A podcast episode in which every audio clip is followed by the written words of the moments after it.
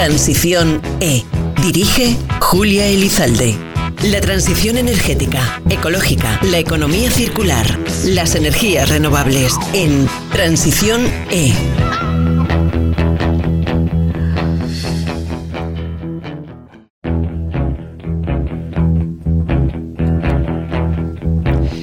En marzo del año pasado, el Gobierno aprobó la hoja de ruta del biogás, que identifica los retos y oportunidades del desarrollo de este gas de origen renovable y plantea multiplicar por 3,8 su producción hasta 2030, superando los 10,4 teravatios hora.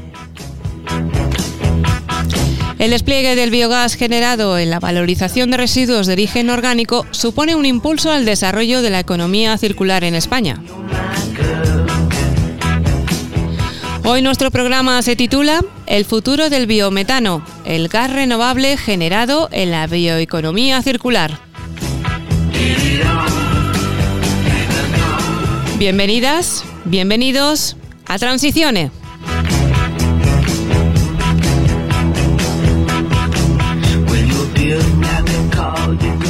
Un programa que realizamos con la colaboración de CENER, del Centro Nacional de Energías Renovables, y que estamos grabando durante la celebración de la Feria Internacional de Energía y Medio Ambiente Genera en el recinto ferial IFEMA de Madrid. El biometano producido a partir del biogás, tras un proceso de depuración, puede desplazar gradualmente al gas natural de origen fósil en sus usos habituales, pues es 100% compatible con las infraestructuras de distribución y usos y por lo tanto intercambiable, lo que implica un gran potencial para desplazar parcial o totalmente el consumo del gas natural de origen fósil en cualquier ámbito, residencial, servicios o industrial. ¿A qué nos referimos con todo esto? ¿Qué supone esta potencialidad de la que hablamos? No se preocupen, porque para ello contamos hoy en nuestro programa con la presencia de expertos y expertas en la materia. Tenemos, en primer lugar, les presento ya a Marta Peiró, que es de Desarrollo de Negocio Biometano en Naturgy. Buenos días, Marta. Buenos días. Y bienvenida a este programa.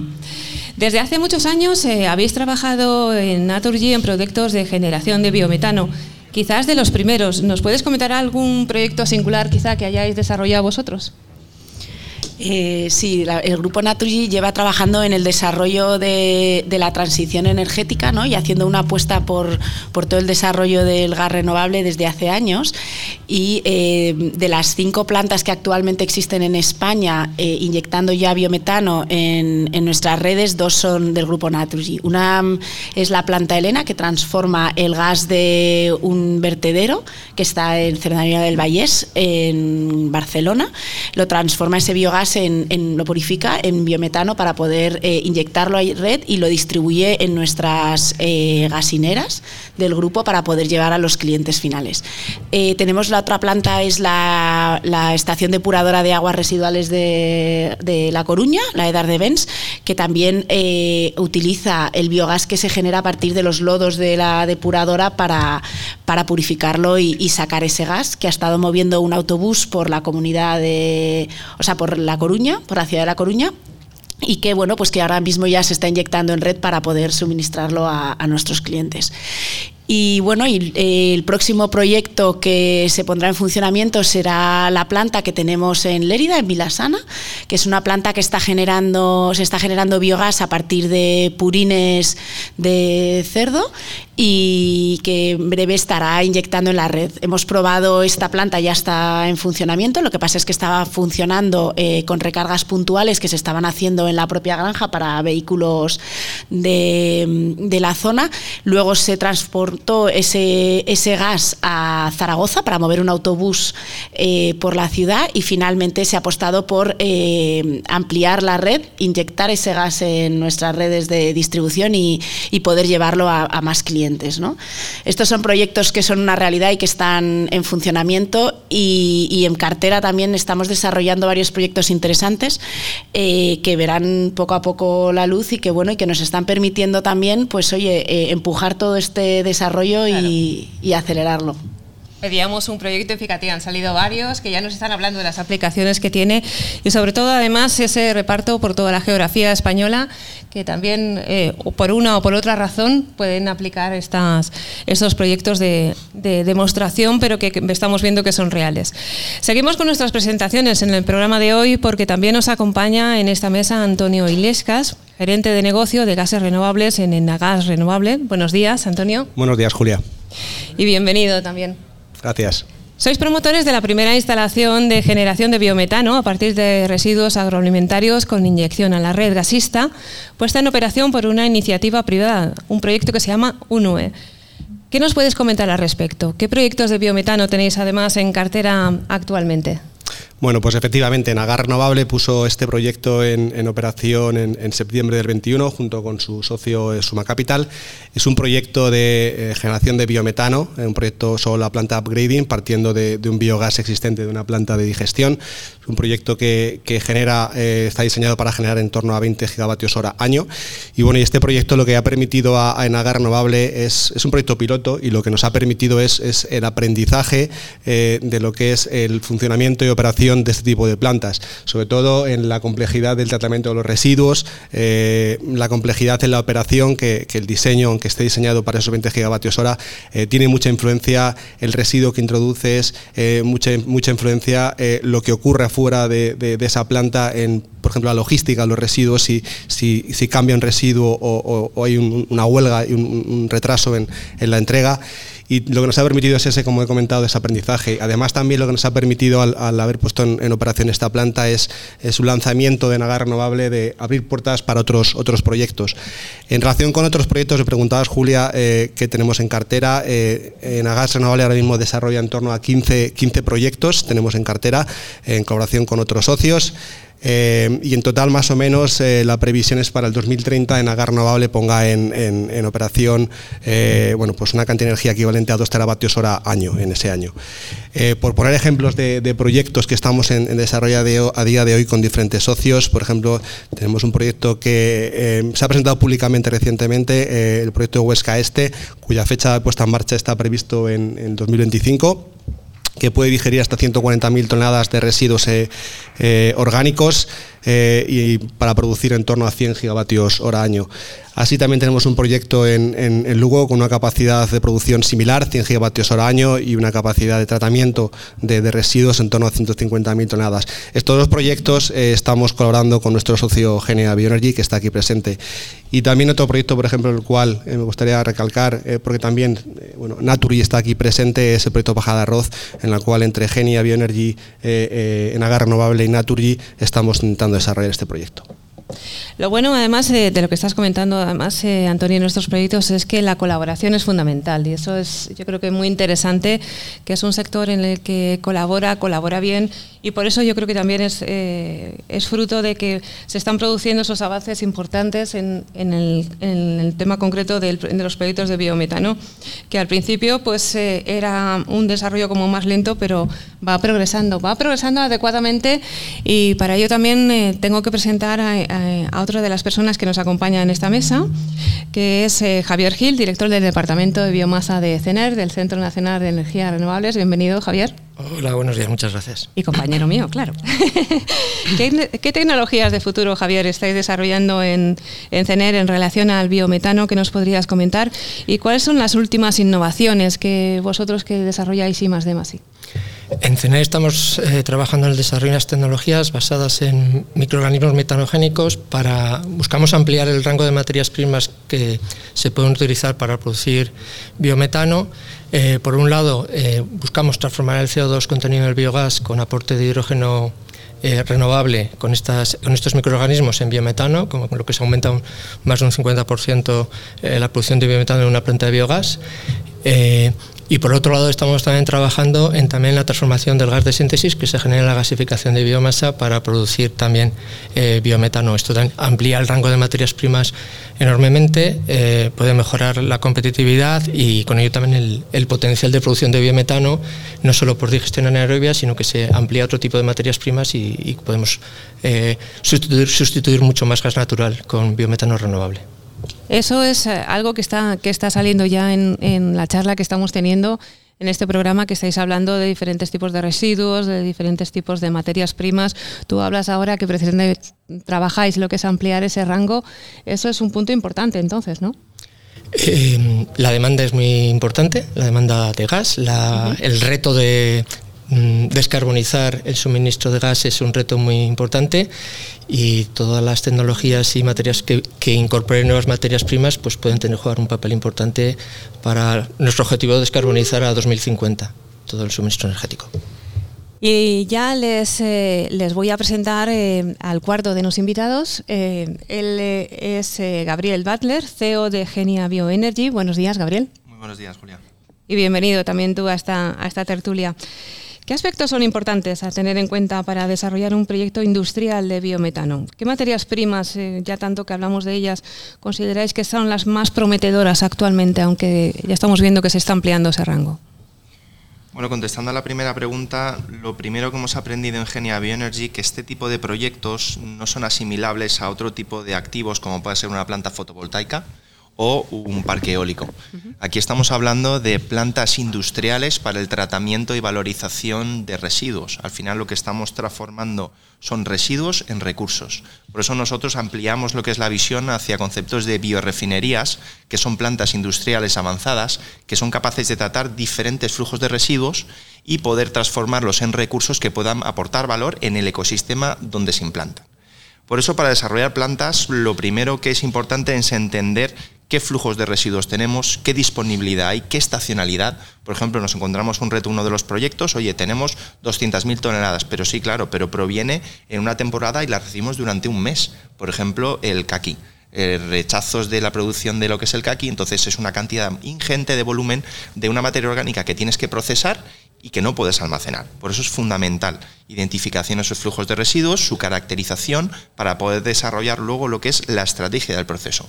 Tienes que desarrollar unos procesos tanto para lo que es el pretratamiento como para luego su valorización para la transformación en biogás y posterior purificación a biometano. También es importante entender que debemos de cumplir con las normativas existentes, que muchas de ellas no están adaptadas a este nuevo cambio de modelo energético en los cuales debemos de poder valorizar energéticamente los residuos orgánicos para producir gases renovables. Entonces, eh, es muy importante poder desarrollar estos proyectos entendiendo que si voy a tratar 100.000 toneladas, voy a tener que gestionar prácticamente 100.000 toneladas de digestatos, que dependiendo qué materia prima voy a introducir en mi proceso, va a tener unas condiciones de fin o no de condición de residuo. Por ejemplo, te hago un ejemplo. Si necesitamos tratar eh, un purín, pues vamos a tener una cantidad muy importante de nitrógeno y será necesario poner procesos de desnitrificación. O si, por ejemplo, vamos a tratar eh, residuos que sean de mataderos, un sandach, un tipo 2, tendremos que poner procesos de pasteurización o de hidrólisis. Y eso me va a condicionar mucho la tipología de proyecto y lo que es la tipología de planta. Por eso también es importante la elección del emplazamiento, las operaciones logísticas que van a ser necesarias porque al final estos proyectos forman parte de ecosistemas agroindustriales en los cuales debemos de aportar valor en el entorno. Luego, para poder desarrollar proyectos no es fácil, esto no es cerrar un terreno ni firmar un contrato de residuos, sino que es fundamental esa visión tecnológica, ese negocio, porque los retos de estas plantas no van a ser construirlas, sino van a ser operarlas de una manera eficiente durante los próximos 20 años de operación que estén en el mercado. Y luego, por otro lado, con el tema de la tipología de residuos. Para nosotros, cualquier tipo de residuo que no sea inhibidor es apto para poder hacer un proceso de valorización. Pero también tenemos retos de poder eh, trabajar con diferentes subproductos o, eh, por ejemplo, los temas del alperujo, del alpechín, o, por ejemplo, el tema de la paja del arroz, que tiene un alto contenido de linocelulosa, y para eso pues, hemos desarrollado una tecnología, que es con la que luego estamos desarrollando la plataforma Race to Energy, para poder transformar esa linocelulosa en un proceso de metanización eficiente que permita producir biogás y biometano.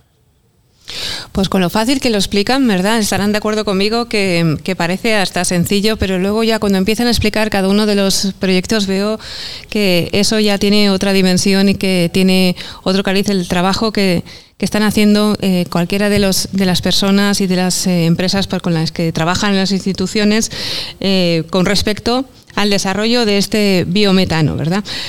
Pero si tenemos que hablar, estábamos hablando de diferentes proyectos en toda la zona geográfica en la, en la, península ibérica, pero mm, ¿qué potencialidad tiene de biometano en, en, España como, como gas renovable? ¿Quién se atreve a, a partir de ahora? Yo voy a ir lanzando preguntas y cada cual podéis ir a aportar desde vuestra experiencia, punto de vista, lo que mejor os parezca. Yo, yo si me permite, Julia, sí, hombre. la potencialidad es depende de quién haga el estudio. Ah, bueno. ¿Sabes? Y luego, si estamos eso. considerando eh, residuos que estén disponibles y accesibles o residuos que no estén disponibles y accesibles. Nosotros nos sentimos cómodos con eh, el último estudio que hizo la Comisión Europea que hablaba de 122 teravatios hora año de producción de biometano.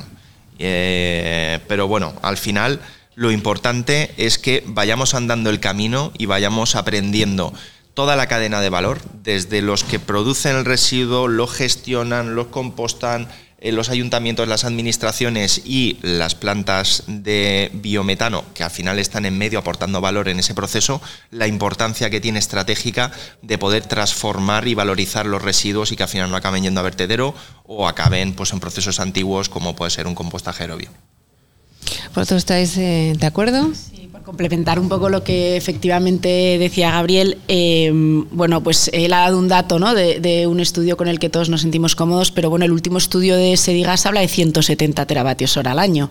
Es decir, que incrementa mucho ese potencial. ¿Y en qué se basa ese incremento? Pues que al final eh, está incorporando eh, un 40% de potencial que viene de cultivos secuenciales y y biomasa, ¿no? Y los restos de biomasa. Por lo tanto, ahí eh, ese potencial todavía no lo estamos trabajando. Hay que empezar por todo el potencial de residuos que tenemos al alcance ¿no? de, a fecha de hoy. Y, y, hay que tener en cuenta también que de ese porcentaje, un, o sea, de ese total, un 12% también depende de la administración. ¿No? Son residuos de vertedero, residuos eh, eh, sólidos orgánicos, que al final eh, dependen de que la administración empuje esta, este desarrollo. Sí, pero si hablamos de que de, la economía circular y de que queremos precisamente aprovechar mejor y con mayor potencial los, los residuos, estamos viendo que esta sería una buena opción, ¿no, Antonio? Eh, sí, sí, efectivamente. Además, yo creo que lo, que lo que tenemos en España es una cantidad ingente de residuos. Está muy diversificado a través de diferentes comunidades autónomas. Es cierto que hay comunidades autónomas como puede ser a lo mejor Castilla León, Andalucía, que tienen más residuos. Pero yo lo importante de esto es que la producción, la producción de este gas renovable lo que permite es eh, el aprovechamiento de multitud de residuos, solucionando al fin y al cabo ese problema de gestión de residuos que existen en muchas comunidades y en, y en muchas, en muchas empresas. Uh -huh. Ya los hemos eh, mencionado en cada uno de los proyectos, ya hemos dicho un poco por encima, pero Javier, ¿tú qué nos podrías decir de las aplicaciones o usos potenciales que tiene ese biometano y cuál es la aplicación que tiene que tiene o que os parece ya, se lo dirijo primero a Javier, pero podéis contestar también el resto, eh, que veis que tiene más futuro, más proyección, quizá esa inyección a, a la red de gas? Pues probablemente el eh, biometano al final es eh, gas equivalente al gas natural en composición y en, y en, características, por lo tanto se puede inyectar en la red de gas y lo que es la red de gas es una, entre comillas, una infraestructura maravillosa para distribuir bioenergía eh, en forma de biometano. Eh, luego está el uso vehicular, pero igual en, en transporte, sobre todo con bastante potencial en transporte pesado eh, y ahí bueno la barrera es la necesidad de desarrollar infraestructura y el parque automovilístico, a gas que es, eso es una de las barreras pero la inyección en la red de gas es algo la infraestructura está disponible es compatible y, y que se puede hacer ya Sí, a mí, Julia, me gustaría recalcar lo que ha comentado Javier. Yo creo que eh, el biometano, al ser una composición asimilable al gas natural, eh, implica que cualquier consumidor de gas natural puede utilizar el biometano para, para su uso. Eh, es cierto que se puede usar en industrias, en hogares, en, transporte pesado y ligero, pero, pero es cierto por esa composición que cualquiera podemos contribuir a ese proceso de descarbonización eh, a través, por ejemplo, como comentaba, de, de, ya que se puede transportar a través de infraestructuras gasistas, que a día de hoy en España existen bueno, pues más de 10.000 kilómetros de transporte alta presión y más de 90.000 en distribución. Yo creo que tenemos la infraestructura suficiente como para poder llevar el biometano a, todos esos usos finales. Y además también otro uso, yo creo que es importante, es el, posible uso de, en transporte marítimo a través de bioGNL. Ese biometano se puede licuar y se puede utilizar en transporte marítimo y también contribuir a esa, esa descarbonización en un sector que, bueno, que también es importante como el marítimo. Casi nada, porque tras la guerra de Ucrania y la crisis del suministro de gas natural es cuando todos, en mayor o menor medida, hemos mirado precisamente a esa falta de suministro. ¿no? Y, en vuestra opinión, ¿qué porcentaje se podría cubrir realmente en el corto y medio plazo de gas de origen fósil por, por biometano? Bueno, según los estudios de la Comisión Europea y apartando lo que es los consumos de gas eh, para lo que es la producción eléctrica, nosotros entendemos que podría cubrir el 50% de las necesidades del segmento industrial y residencial. Es decir, España tiene un potencial, España es un país rico. ¿Por qué? Porque tiene las mayores tasas de isolación de Europa y tenemos la mayor estructura de producción tanto en cultivos como en agroindustrial y agroganadero y tiene un potencial de producción de biometano. Esa producción de biometano, por un lado, nos permite producir nuestros propios gases renovables, nos permite no depender de gases renovables de terceros, desplazar el gas de origen fósil y luego utilizando esas infraestructuras gasistas también poder almacenarlo. Es decir, al final nuestra red de gas ya no solamente es una autopista que permite transportar ese gas a cualquier parte de España o de Europa, sino que también permite almacenar energía. Entonces nosotros cuando estamos inyectando biometano a la red de transporte o a la red de distribución, ese gas queda almacenado durante un tiempo hasta que se consume y permite poder tener una disponibilidad para cualquier usuario o consumidor. Entonces es importante entender que estos proyectos al final son como yacimientos de gas renovable que estamos creando en España, fruto de un tejido industrial que tenemos como es la ganadería o como es la agricultura. Casi nada y además eh, de lo más eh, interesante, como decíamos, para poder gestionar todo esto mm, referente a la economía circular y aprovechamiento de, de esos residuos. Vamos a hacer, si os parece, os invito a una pequeña pausa y enseguida volvemos.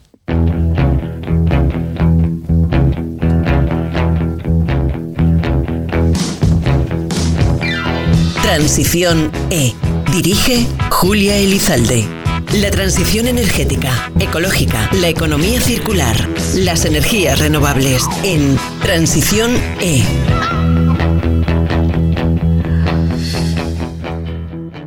Y seguimos, seguimos hablando de este programa de transición e, que hoy lo hemos eh, titulado El futuro del biometano, el gas renovable generado en la bioeconomía circular. Seguimos además porque nuestros eh, eh, participantes en la, en la, tertulia nos han planteado mm, no solo además la tipología, las aplicaciones, sino proyectos prácticos que se pueden llevar a cabo con, para la utilización y el aprovechamiento de este biometano, desde el origen del aprovechamiento de esos recursos, las infraestructuras, hasta al final ese, ese consumo que nos puede solucionar muchos problemas que actualmente estamos eh, sufriendo. Y por eso también os, planteo, porque esta crisis de suministro quizá ha hecho que, abramos también nuestra perspectiva, que nos pongamos con, las miras a otras alternativas que antes eh, quizá no se planteaban, y es el caso del biometano. ¿no? En otros países de Europa se ha producido un desarrollo quizá más rápido que lo que es en nuestro país del biometano. ¿Cuáles parece que han sido quizá esas barreras para el desarrollo del sector en, en España? Marta, te lanzo ahí el guante. Eh, yo eh, creo que estamos ante una oportunidad. Es verdad que en, Europa eh, ha habido un desarrollo mucho más, más avanzado que en España. A pesar de ser el tercer país con mayor, con mayor potencial de Europa, tenemos todo por hacer. ¿no? Entonces, bueno, hemos empezado y y tenemos que seguir eh, avanzando para, alcanzar esos niveles que ya, que ya se están desarrollando en otros países. Es verdad que un tema importante, ¿no? Tú hablabas de cuáles son eh, esas barreras que debemos romper. Un tema importante es que tenemos que ver estos proyectos en su cadena de valor completa, ¿no? Al final es una solución para residuos, es una generación de digestato que puede llegar a ser un fertilizante orgánico, ¿no? Ya lo explicaba Gabriel antes y también es una generación de gas renovable, pero no podemos verlos únicamente como unas plantas para generación de gas, sino verlas en, su conjunto completo si queremos viabilizar esto.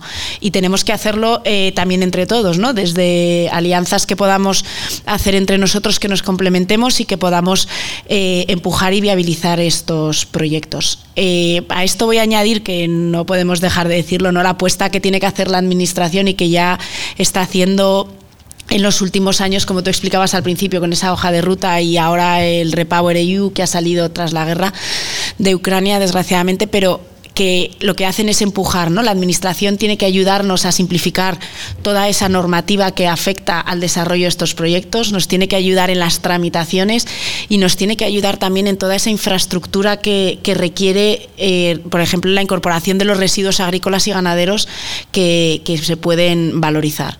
Bueno, yo creo que mm, estamos ante un reto y, también una oportunidad, ¿no? Y tenemos que ser capaces de aprovecharlo como ya lo han hecho otros países en, Europa. va a ser fácil, pero estás poniendo también los pasos poco a poco para que, para que se vayan solucionando y parece que hay sí que hay viabilidad de que se vayan solucionando. ¿no? La burocracia ya es algo recurrente, pero, pero además de eso, por lo que decía Marta, sí que veis viable ¿no? el, el solventarlo. Yo creo que sí. La, diferencia, decías Julia, eh, el desarrollo que hay en otros países de la Unión Europea, yo creo que en parte ha sido por el apoyo de las administraciones. Eh, es cierto que en España ahora se está apoyando en diferente medida, pero, pero hasta ahora la ayuda podría haber sido, eh, bueno, yo creo que similar a otros países europeos. Por ejemplo, la diferencia, en Alemania tienen más de 260 plantas de biometano en producción, en Francia en torno a 130 y en España, bueno, ahora estamos, estamos, estamos empezando. Yo creo que están dando los primeros pasos, las administraciones están eh, actuando en ese sentido, pero si bien yo creo que hay, ciertas eh, barreras, comentabas tú antes, barreras eh, administrativas, regulatorias y económicas y fiscales, diría yo, que, pueden, ser, pueden ser mejoradas o pueden ser superadas, por decir así. yo creo que los mecanismos de incentivos gubernamentales en estos países, he comentado Francia, Alemania, es uno de los, de los, de los retos que podríamos tener en España. por citar alguna barrera regulatoria, yo creo que la falta de ese marco legal y normativo que regule de forma eficaz eh, con incentivos y cuotas ambiciosas de producción de, de, biometano. El objetivo europeo es que en el 2030 haya el 10% del consumo de gas sea de biometano por decir alguna barrera administrativa que, hay en España es, oye, la gran complejidad para obtener los permisos y la gran demora en, estos trámites. Además también de la inexistencia de una homogenización de los permisos eh, a nivel nacional. Al fin y al cabo está basado en eh, individualizado para cada comunidad autónoma. Eh, y por citar la última, última barrera o una barrera económica fiscal, yo creo que esos incentivos en la producción, incentivos en, la inyección a red, incentivos en el consumo, yo creo que, bueno, pues si se, están dando los pasos y yo creo que si seguimos en esta senda eh, veremos, eh, bueno, incrementar el número de proyectos de metano que se ponen en producción en España. Gabriel. Pues yo como no soy una empresa cotizada, voy a ser más, más crítico. Eh, durante estos 15 años nosotros somos de las pocas empresas de bioenergía que han podido sobrevivir en España, pero porque hemos tenido que trabajar en el extranjero no ha habido un modelo regulatorio. Pararon, hubo una moratoria de renovables indiscriminada y separó todo lo que es el desarrollo de los proyectos de biogás que estaban basados en modelos en los cuales hacíamos plantas de biogás, producíamos biogás, lo metíamos en un motor de cogeneración y vendíamos energía con un feed-in tarif. En el momento que hubo la moratoria de las renovables se paralizó todo, pero también el biogás que no tenía culpa y además era una herramienta fundamental para todo el sector agroindustrial. A partir de ahí, lo que se ha hecho es impulsarlo en otros países como modelos feed-in tariff y ahora en España nos estamos dando cuenta que ya no es por un tema de descarbonización, sino por un tema de emergencia energética. Entonces es fundamental que los políticos vayan por delante de las empresas. Siempre las empresas y los sectores suelen ir por delante de, de, los políticos. Y ahora es el momento de que regulen, unifiquen las normativas para adaptarlas a los nuevos retos que tenemos que afrontar retos de cómo tramitamos estos proyectos. Estamos hablando de plantas agroindustriales que están asociadas al tratamiento y valoración de residuos, luego les afectan leyes asociadas al tratamiento de residuos, pero luego también de procesos industriales, pero luego también hidrocarburos, porque estamos limpiando gases. Entonces tenemos normativas ATEX. Entonces, al final, cuando vas a una administración a tramitar, además de que cuando vas a una administración, dependiendo a cuál vayas, su interpretación es diferente. Es decir, es unificar este tipo de proyectos, si son proyectos de gases renovables o son plantas de tratamiento de residuos porque la normativa que aplica es totalmente diferente. Y luego también respecto, por ejemplo, de los volúmenes que tratan. Tenemos una planta que si trata más de 100 toneladas, la tramitación es una tramitación ambiental simplificada, mientras que si trata 101 toneladas, estamos hablando de una autorización ambiental integrada que te puede ser una tramitación de 24 meses. Por una tonelada más. Es decir, quien estableció esa, esa normativa. O, por ejemplo, eh, que estas plantas para determinados residuos no le den fin de condición de residuo y sea necesario establecer procesos de compostaje aerobio, que estás emitiendo, realizando emisiones, olores, etc., etc., para que se le dé una fin de condición de residuo.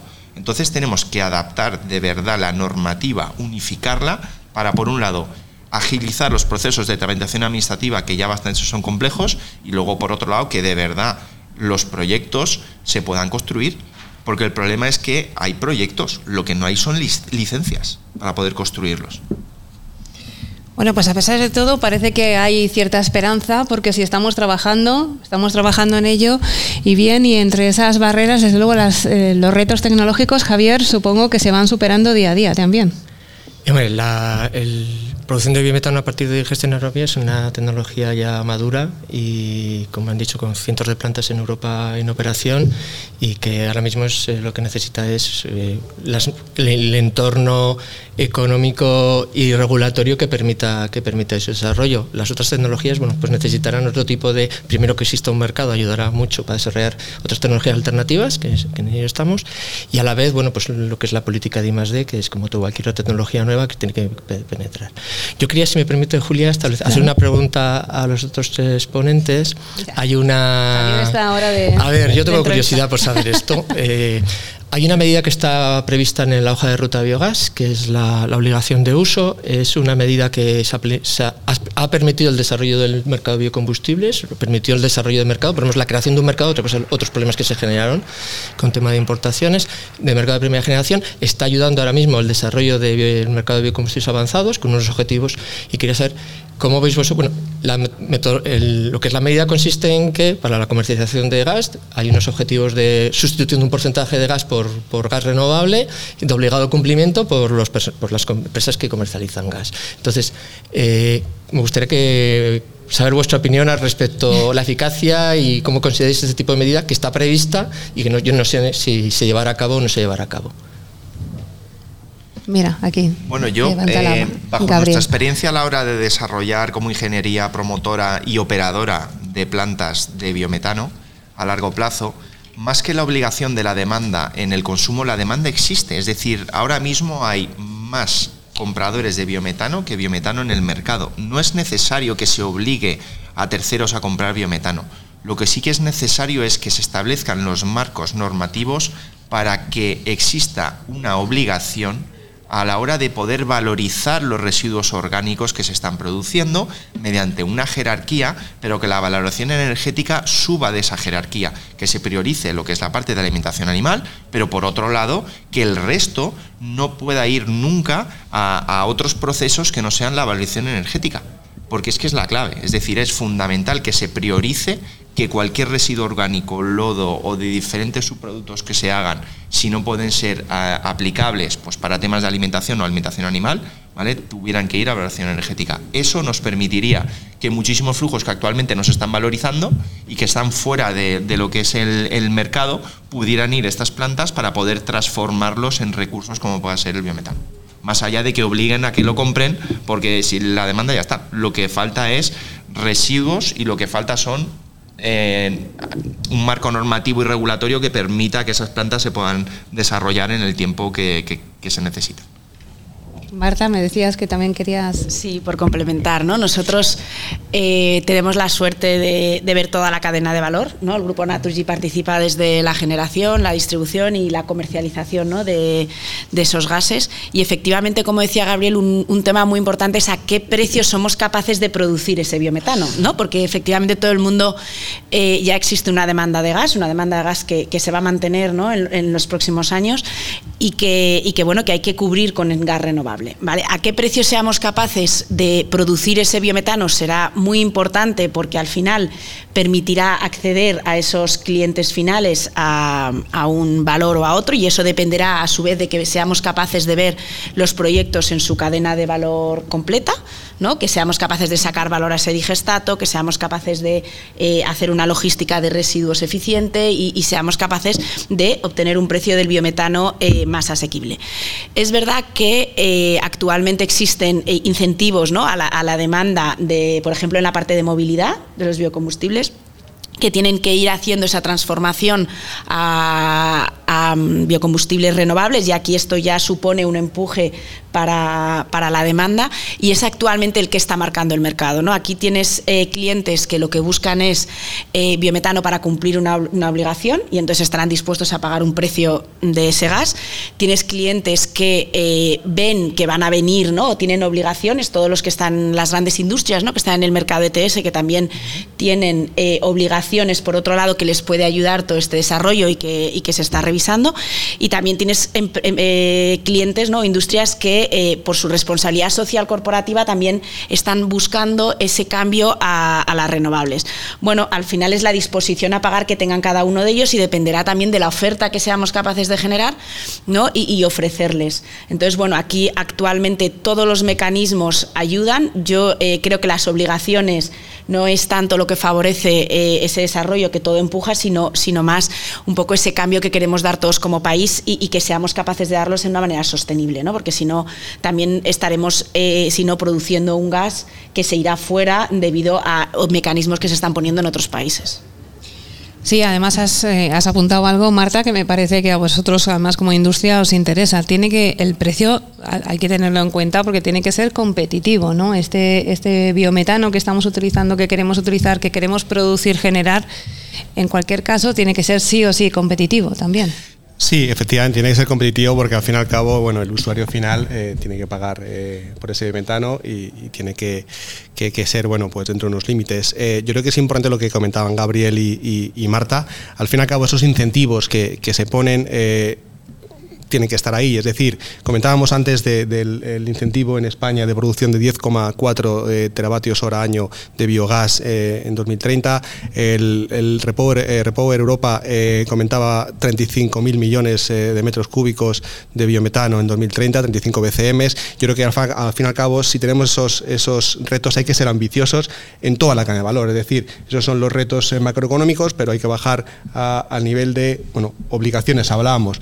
Yo creo que es obligaciones es una forma de traducir esos incentivos que se están poniendo en Europa y en España, pero sí es cierto lo que estamos comentando, o sea, si no hay incentivos en toda la cadena de valor, eh, al fin y al cabo el usuario final no va a poder pagar ese metano. Y cuando hablo en toda una cadena de valor es de, desde el residuo hasta pasando por eh, la inyección a red, la producción de las plantas, tiene que estar ese incentivo incluso en la parte de los off-takers. Tiene que haber mecanismos que permitan que ese precio de biometano bueno, pues esté dentro de unos límites estaba Gabriel también. Sí, yo para completar un poco lo que decía Marta y, y Antonio, eh, el problema es que tenemos que ser competitivos con el producto que vendemos, que es el biometano más los las diferentes flujos que puedan salir y que puedan ser de aplicación agrícola.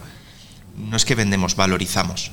Ese producto debe ser competitivo porque compites frente a otros gases, incluso gases renovables de otros países poder tratar y valorizar residuos orgánicos tiene un coste. Tienes que hacer inversiones de CAPEX muy importantes. El coste medio de inversión de las plantas que estamos desarrollando nosotros está entre 15 y 20 millones de euros. Son plantas industriales. Eh, por otro lado, tenemos unos costes energéticos, unos costes operativos.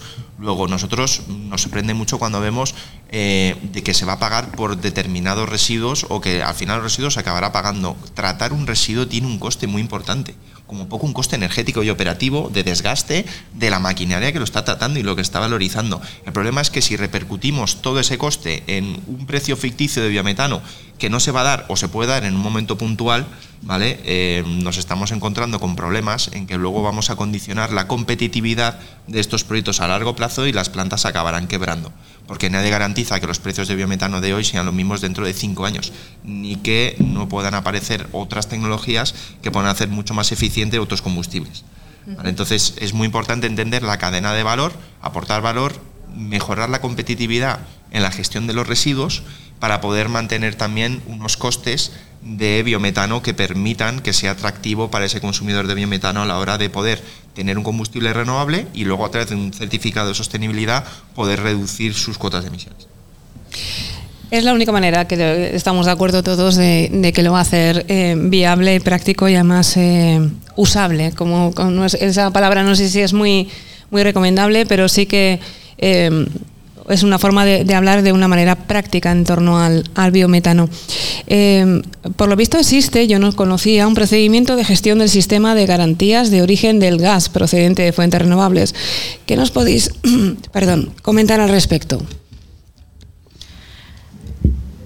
Bueno, yo creo que lo, puede explicar mejor Antonio, pero eh, es verdad que eh, hasta ahora no teníamos un sistema de garantías de origen, ¿no? que ya se ha definido y que, y que yo creo que Antonio nos podrá explicar más mejor, eh, que nos va a ayudar a empujar esto. ¿no? Pero es importante diferenciar que una cosa es la garantía de origen y otra cosa es la prueba de sostenibilidad que certifica ¿no? Ese, esa procedencia de ese gas y, esa certificación que hace de toda la, cadena, la cadena de valor. Y bueno, yo creo que estamos ante un momento en que todo esto nos ayudará a empujar ese valor que tiene, que tiene el biometano, que no deja de ser una molécula ¿no? y, una prueba de sostenibilidad que certifica ese origen renovable. Claro, yo creo que es un paso, estoy bueno con Marta, yo creo que es un paso muy importante eh, lo que Nagas S.A. a través del gestor técnico del sistema ha realizado, ha puesto en marcha este, estas garantías eh, de origen. Hasta hoy, efectivamente, es importante asociar siempre a, un biometano, a ese metano eh, renovable, eh, verde 100%, asociar una prueba de sostenibilidad. Es decir, al fin y al cabo, esa prueba de sostenibilidad lo que te va a permitir es eh, decir cuál es tu huella de carbono asociada a ese biometano que produces y, por tanto, que el usuario final eh, pueda valorizar ese biometano. A día de hoy existían certificaciones privadas, por ejemplo nosotros en Agar Renovable en UNV tenemos la certificación a través de ISTC que permite al usuario final, al off-taker, saber qué huella de carbono asociada a esa producción. Eh, pero yo creo que este sistema de garantías de origen lo que permite es, oye, es un sistema eh, habilitado para, todos los eh, stakeholders y yo creo que va a permitir que, bueno, en, un futuro a corto plazo esa prueba de sostenibilidad vaya asociada a esa garantía de origen para que, bueno, aparte de la descarbonización y que una empresa puede decir soy 100% verde a nivel de marketing, también pueda demostrarlo a través de esa prueba de, garantía de origen, esa, esa prueba de sostenibilidad de que realmente está deduciendo huella de carbono. Yo creo que es un paso muy importante que se ha dado. y luego todo ese ecosistema de certificados permite aportar valor tanto a las plantas que van a producir biometano como a los usuarios finales que lo van a utilizar. Es importante entender que el biometano es un gas que ha captado eh, CO2. Entonces, si por ejemplo yo en un camión le estoy poniendo como combustible, en vez de gas natural o gasoil, le pongo biometano, en términos de emisiones es cero emisiones. Es como un camión que funcione con baterías con energía renovable. Si yo un barco que funcionan con fuel pesado, que ahora tienen que reducir sus emisiones, eh, están trasladándolo a gas natural, eh, consiguen reducir un 30%, le pongo bioGNL, ese barco, en términos de emisiones, es como un barco eléctrico con energías renovables. Emite cero. Entonces, es un combustible que permite descarbonizar sin necesidad de invertir miles de millones en baterías, en motores eléctricos, en, cambiar infraestructuras.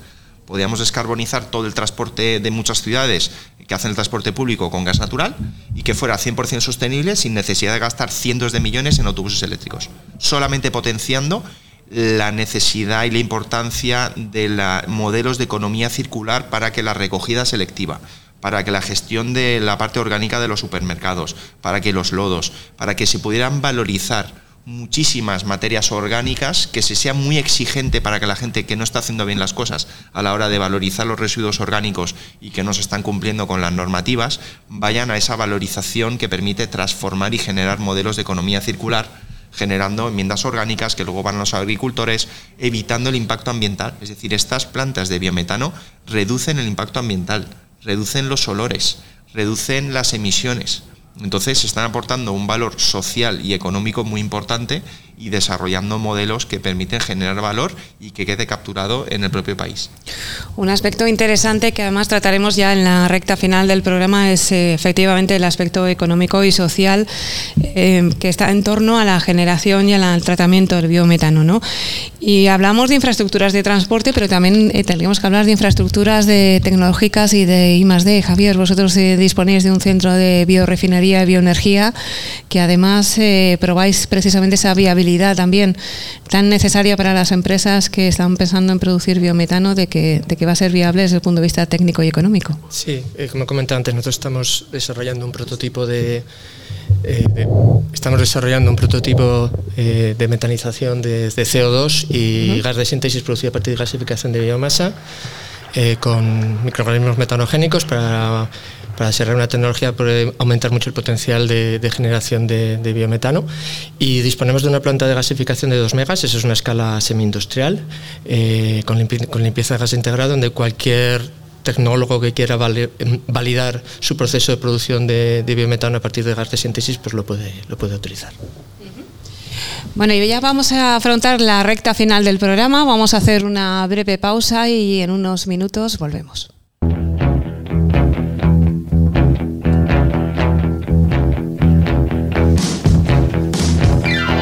Transición E. Dirige Julia Elizalde. La transición energética, ecológica, la economía circular, las energías renovables en Transición E.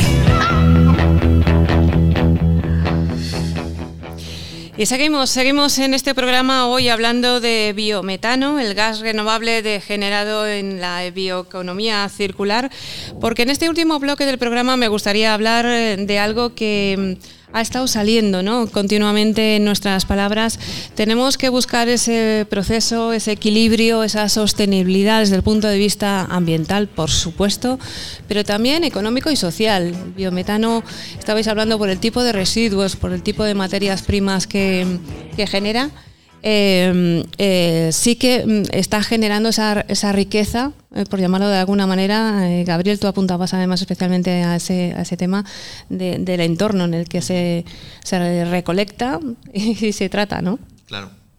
A ver, es fundamental que la sociedad entienda que estas plantas de tratamiento y valorización lo que hacen es reducir el impacto ambiental que tiene la gestión de los residuos. ¿Por qué? Pues porque estamos haciéndolo en unos digestores anaerobios, es decir, no hay oxígeno, no estamos emitiendo olores, no estamos emitiendo lixiviados, no estamos contaminando. Ahora los residuos o van a vertederos o van a aplicación eh, agrícola. El problema es que hay zonas de España en las cuales yo he estado y no se puede ni respirar del olor a los purines que existe. Si los purines van a tratamiento de plantas, el olor es cero. Cero. El único olor es de la cisterna cuando va de la granja a la planta de tratamiento, pero no se esparce por los campos, no hay aplicación agrícola. Entonces es fundamental que entendamos que podemos reducir el impacto ambiental de nuestras actividades agroindustriales radicalmente, reduciendo los olores, desarrollando este tipo de proyectos que generan empleo, generan inversión, generan también enmiendas orgánicas que vuelven a nuestra agricultura y que son el pilar fundamental de nuestra economía, que es la parte agrícola y es la parte ganadera y agroindustrial. Entonces, el encaje es perfecto. Encaje perfecto, ¿tú también crees, eh, Marta? Sí, además eh, añadiría que, que, estamos fomentando empleo también en, en, zonas ¿no? donde tenemos un reto demográfico y donde tenemos que hacer un, un desarrollo ¿no? de, y fijar población en las zonas rurales. Por lo tanto, también es una oportunidad para eh, toda esa transición que tenemos que hacer desde todos los aspectos. ¿no? Es un, nos vamos a solucionar un problema, estamos ante una posibilidad para solucionar los problemas de los residuos, como explicaba Gabriel. Estamos eh, ante una oportunidad para la independencia energética que hablábamos de, que necesitamos eh, ahora mismo en energía renovable. Estamos también ante una oportunidad para el tema del desarrollo de los fertilizantes orgánicos en el terreno, ¿no? que tenemos que ser capaces de aprovechar. Y estamos también ante una oportunidad eh, social y económica para, para desarrollar trabajo en zonas rurales donde debemos fijar población. Por lo tanto, creo que estos proyectos benefician en su cadena de valor completa y debemos verlos de, esa manera. Y con programas como este eh, de transiciones lo que tratamos es de que la gente los conozca mejor, los entienda, los comprenda y también apelamos a esos jóvenes que se están formándose, que están estudiando y que también eh, miren este sector como una posible alternativa, ¿no? Porque vosotros vais a necesitar eh, personal cualificado y preparado para, para trabajar con vosotros. Sí, sin duda. Además, yo creo que en todos los sectores. Estamos hablando, esto ahora mismo Julia, en lo que es el desarrollo del proyecto. Yo creo que va a hacer falta personal cualificado, que en España, en España lo hay, efectivamente, pero también va a hacer falta eh, eh, perfiles, puestos de trabajo continuo en estos proyectos que se, van a, que se van a construir. Eso permitiría, como comentaba Marta, una reactivación de aquellas zonas rurales en las cuales, bueno, pues el reto demográfico eh, hay que incentivarlo. Y yo creo que al fin y al cabo, en este tipo de proyectos lo que va a permitir eh, es esa creación de empleo. Eh, por ejemplo, el proyecto que comentábamos al principio que estamos desarrollando junto con nuestro socio eh, Genia, el proyecto Huesca Este, que, como decía antes se prevé poner en marcha en 2025, supondrá la creación de, más de 20 puestos de trabajo. Entonces, yo creo que este tipo de proyectos, además de generar puestos de trabajo en, las empresas que desarrollan proyectos, también lo consiguen en, aquellas zonas rurales en las cuales el reto demográfico supone un problema.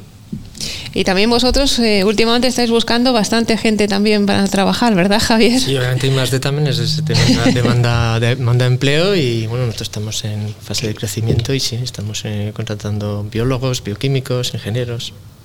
Pues estamos viendo que el biometano era, eh, muchos de nosotros lo teníamos por descubrir.